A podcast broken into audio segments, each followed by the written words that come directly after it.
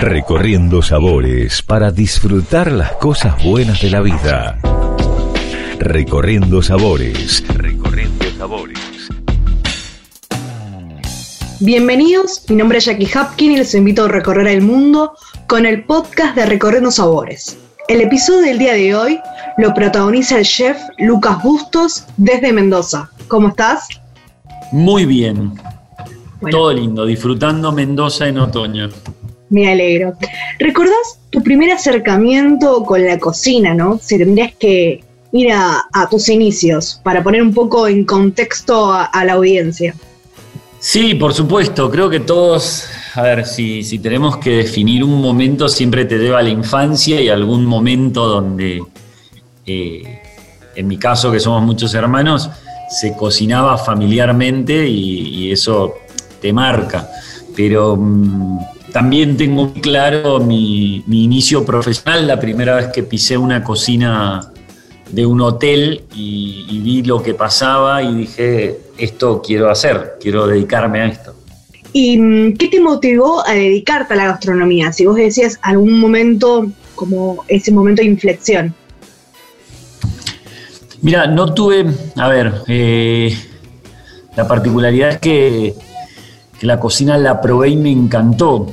Me encantó todo lo que pasa alrededor de, la cocina, pero lo que me encanta es el retorno inmediato de lo que vos provocás en la gente. Vos a una persona le servís un plato de comida y, te pone una sonrisa y lo come y lo disfruta. lo único que tengo claro que me genera esa sensación más allá de la comida, creo que es la música.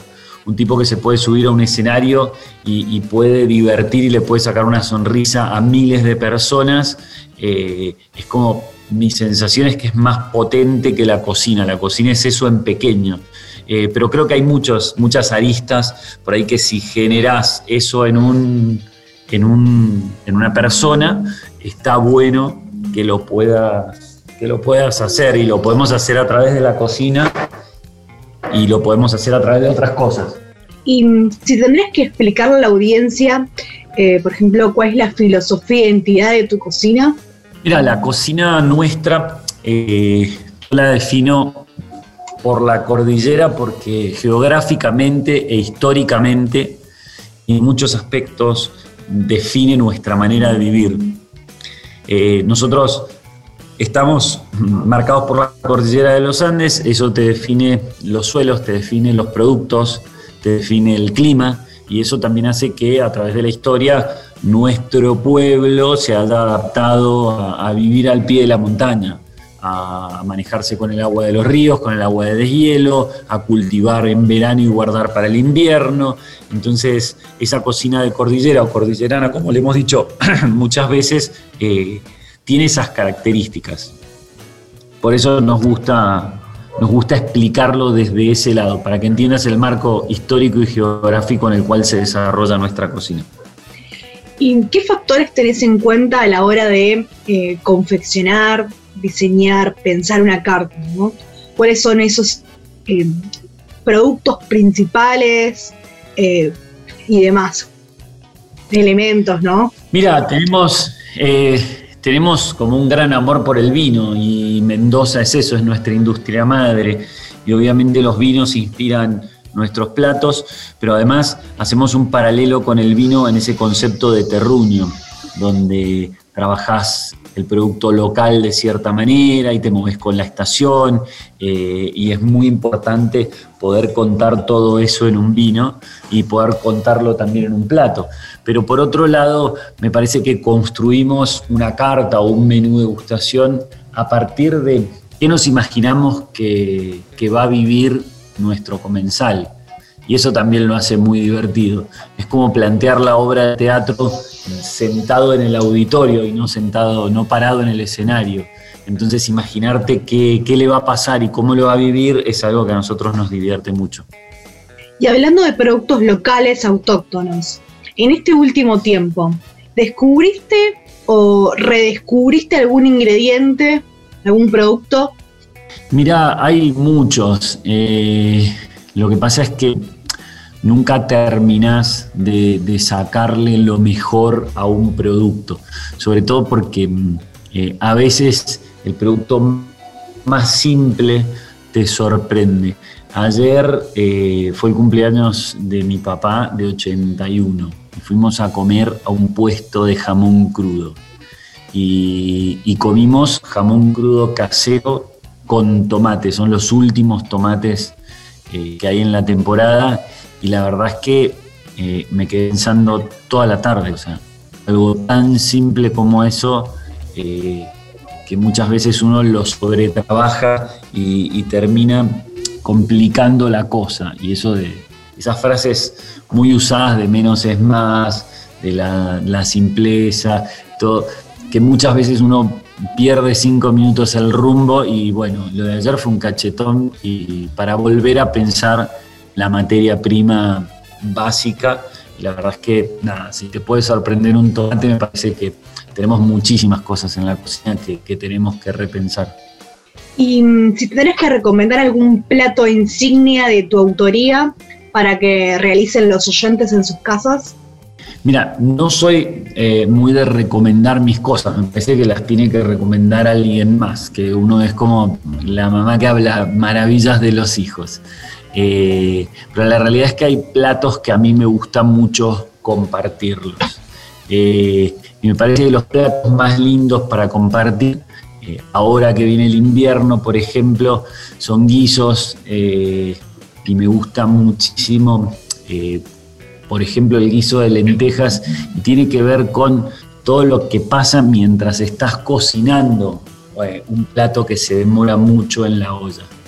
Entonces, eh, esa copa de vino que compartís ahí, eh, el hacer un buen sofrito para que después ese guiso tenga toda esta potencia, si te gusta bien cremoso, ponerle una parte del, zapallo antes para que se deshaga y espese el caldito. Digo, me parece que todo eso que uno va pensando eh, antes de llegar al final y hacerlo es, es lo más lindo que tienen esas recetas.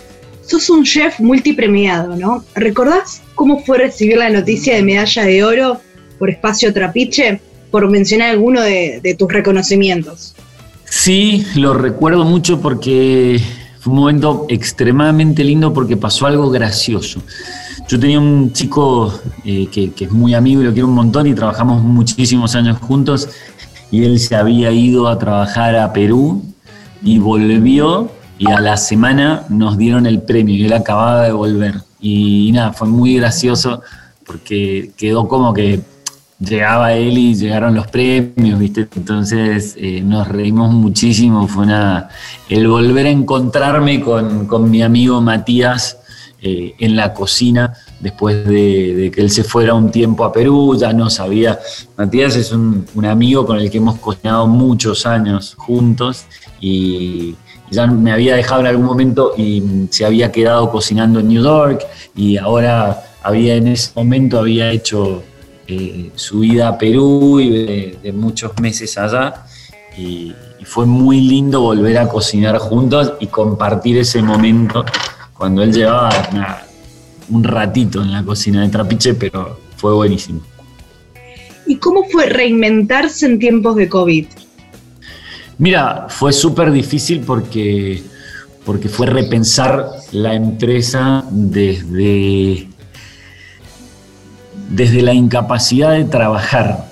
Digamos, vos podés tener, yo he tenido restaurantes en los que me he ido muy bien y restaurantes en los que me he ido muy mal, pero siempre eh, tenés la posibilidad de trabajar. Y vos podés cocinar y que no, que no le guste a la gente o que la situación económica del país no te acompañe, pero, pero no tener la posibilidad de, de trabajar fue muy difícil. Así que bueno, obviamente rediseñamos productos y empezamos a, trabajar muchas cosas al vacío para que la gente las pudiese regenerar en su casa y hubo que, sentarse a adaptar un montón de platos y de recetas a, técnicas de sus y, y bueno, fue una etapa muy interesante técnico, pero, pero muy dura, sobre todo por los que se quedaron en su casa, porque empezamos a trabajar en esas burbujas y de repente te tocaba quedarte una semana en tu casa porque eras del el equipo de backup y hay que aguantarse la semana en casa, sobre todo los cocineros que son más, más inquietos. Entonces eh, fue una etapa difícil, difícil. ¿Qué te motiva a continuar creciendo a la par de innovaciones tecnológicas aplicadas a la sustentabilidad, sostenibilidad y demás factores? Mis hijos, creo que a todos nos pasa lo mismo. Cuando vos tenés hijos y, proyectás en ellos eh, lo que vas a dejar, eh, querés dejar un pedacito de tierra mejor que, el que recibiste. Y seguramente no vamos a cambiar el mundo, pero ojalá podamos cambiar la dirección de la curva y, podamos dejar de, sacarle al planeta y le podamos devolver un poquito. ¿Y algún tip que quieras compartir para los que están del otro lado a la hora de ser más sustentable, pero en la cocina cotidiana? Mira, es la organización, es eh, súper fácil.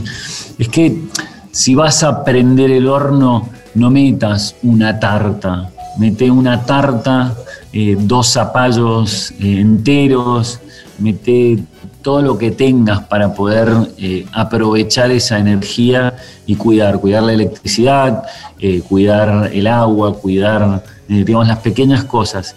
Em, yo lo veo, por ejemplo, te voy a decir tonteras, uno cuando era chico, yo me acuerdo que no se cerraba la canilla para lavar los platos se tenía el agua corriendo. Nosotros, digo, mi generación, los de 40, tuvimos que hacer un cambio y pensarlo, ser conscientes de que tenés que cuidar el agua. Los chicos, chicos, hoy mis hijos no lo tienen que pensar. Ellos saben que hay que cuidar el agua. Tienen incorporado. No, se lavan los dientes, están incorporadísimos esos conceptos. Eh, no tienen el agua corriendo. Eh, y si te ven hacerlo, viste, te, miran mal, papá, estás tirando agua. Eh, entonces, me parece que esas pequeñas cosas de cuidar el agua y cuidar la energía son muy chiquitas y obviamente el otro paso es entender que no podemos generar la cantidad de basura que generamos en las ciudades. Y si tendrás que definirte como chef, ¿cómo sos? Uy, qué difícil, mira, es, muy difícil eh, porque uno ha pasado por, por distintas etapas. Me parece que hoy entrando en una etapa mucho más madura, me parece que ya fui el cocinero eh, apasionado, me parece que ya fui el cocinero eh, que corría todas las pelotas y corría hasta el último minuto del partido. Hoy me parece que soy un poco más maduro y que, juego un poquito más el partido con la cabeza. Entonces uno aprende a compartir más, uno aprende a escuchar más al equipo.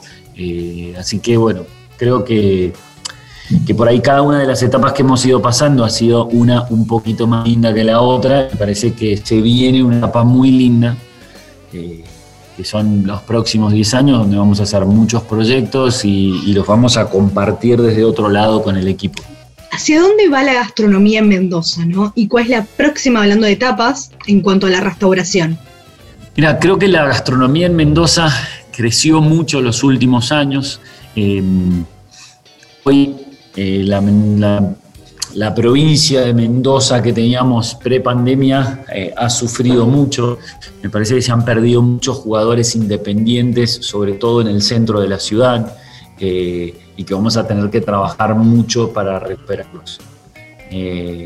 Hoy, que no estén abiertos al público restaurantes como han sido Siete Cocinas de Pablito del Río, como ha sido, eh, bueno, 1884 de Francis Malman, Orégano, eh, María Antonieta de Vanina, o sea, son, son jugadores que creo que, vamos a extrañar y vamos a tener que trabajar mucho para que vuelvan. Eh, Mendoza los necesita y hoy ha quedado todo prácticamente, o mi sensación es que ha quedado todo guardado en las bodegas. ¿Y algún proyecto que esté en Huerta que, vos digas, bueno, eh, este año, eh, digamos, estés proyectando o tengas novedades?